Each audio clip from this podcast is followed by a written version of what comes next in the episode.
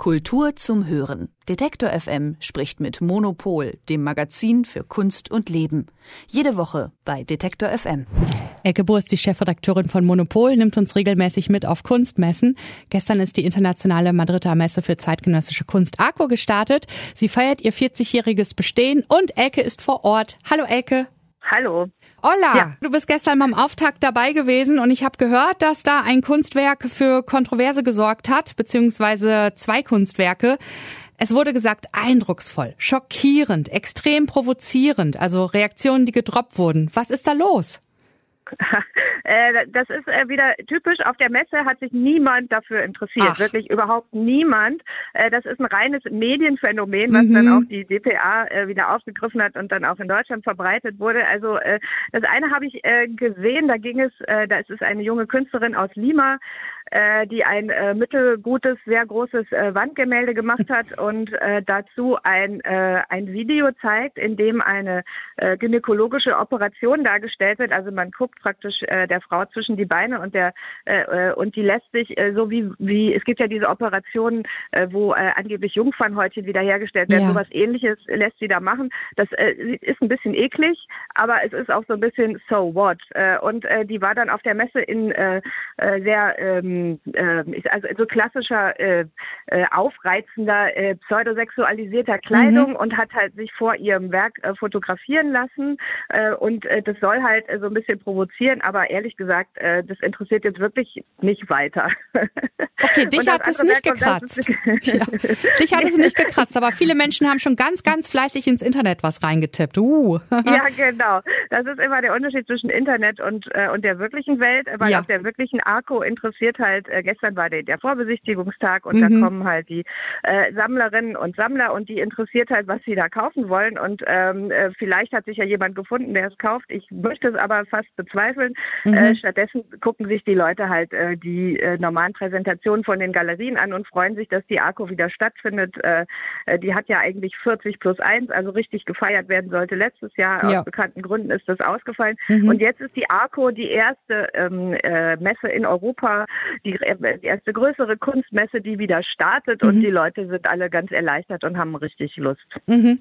Ähm, und wie ist denn die Stimmung? Ich meine, die Pandemie ist immer noch da. Ist irgendwas anders?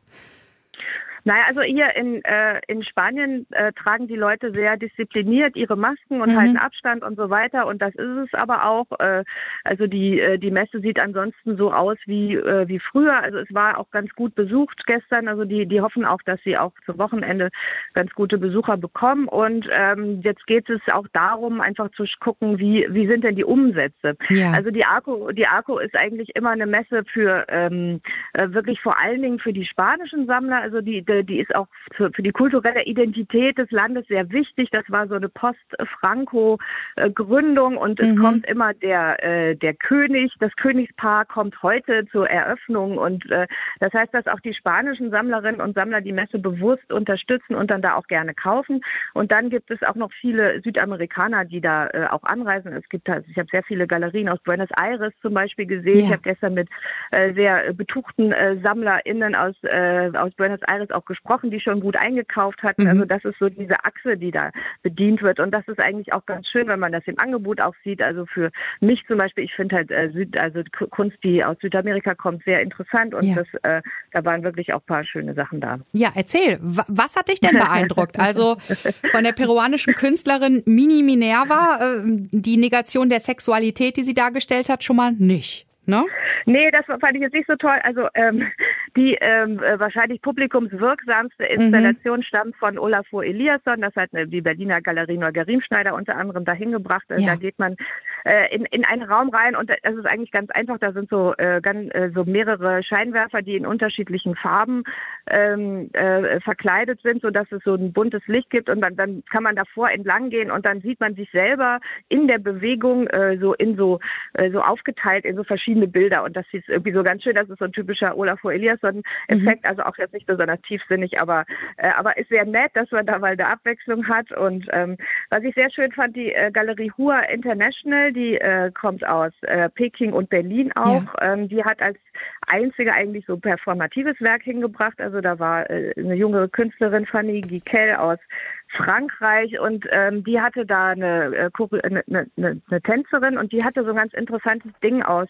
Ähm, das waren so Glasröhren, in die sie dann immer mal wieder so ähm, Rauch reingeblasen hat, der dann wie unten praktisch so um den Bauch herum wieder herauskam. Mhm. Also das war so eine, die haben so äh, interagiert mit so Glaskulturen und das, äh, das fand ich auch sehr schön. Mhm. Und ähm, dann gab's ähm, der, der Stand von Neugerim schneller generell war sehr gut mit äh, Installationen von Thomas Saraceno. Das sind so Glas, äh, äh, so auch so Glaskugeln, wo so Pflanzen rauswachsen und so. Also ich finde es immer ganz nett, wenn es so ein bisschen über die normale Flachware, wie man so sagt, ja. äh, hinausgeht. Also wobei da aber auch sehr schöne Werke waren. Also zum Beispiel bei, bei äh, Maya Riga gab es äh, Malerei von Miriam Kahn. Die war, fand ich schon auch, die war dann also auch ein bisschen provozierend. Also da sieht man ein, äh, eine männliche Gestalt mit irrigiertem Penis weit, mhm. äh, von Weitem äh, eine äh, Landschaft entlanglaufen und das haben die so richtig schön an den Außen, außen an ihre, äh, an ihren Stand gehängt, so dass man da auf jeden Fall erstmal hängen bleibt. Also apropos provozierenden irrigierten Penis hat's bei der Zeichnung von, ich hoffe, ich spreche ihn richtig aus, Rico Sakinen nicht gegeben. Aber das hat dort doch nochmal für Tumult gesorgt. Und zwar, ähm, das muss ich nämlich noch erzählen, weil ich ja anfangs gesagt habe, es gab zwei Werke, die so ein bisschen so einen Wumms da reingebracht haben. Und zwar zeigt seine Zeichnung das Gesicht des spanischen Regierungschefs Pedro Sanchez. Naja, und ähm, ja, wie gesagt, also auch das hat irgendwie äh, jenseits der äh, der Medien niemand interessiert. Vielleicht werden Sie das dann äh, werden Sie das Königspaar heute nicht gerade an dieser ähm, äh, an diesem Stand vorbeiführen. Mhm.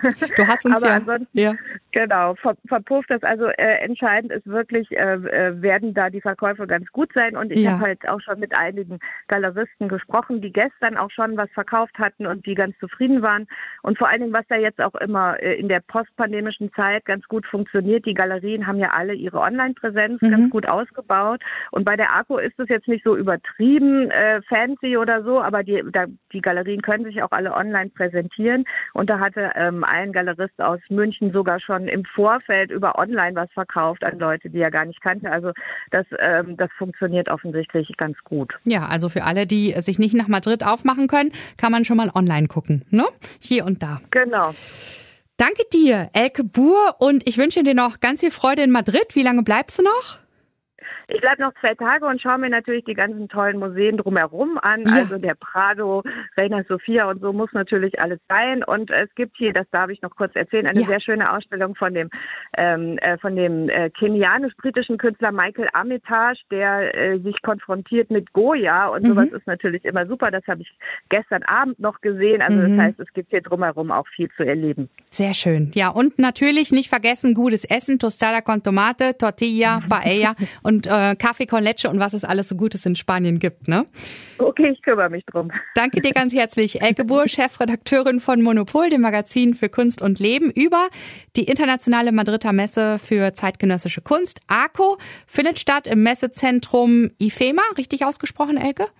Ich glaube schon, ja. Ja, ne? IFEMA in Madrid und geht noch bis zum 27. Februar. Bis nächste Woche, Elke. Tschüss. Bis nächste Woche. Tschüss. Kultur zum Hören. Detektor FM spricht mit Monopol, dem Magazin für Kunst und Leben. Jede Woche bei Detektor FM.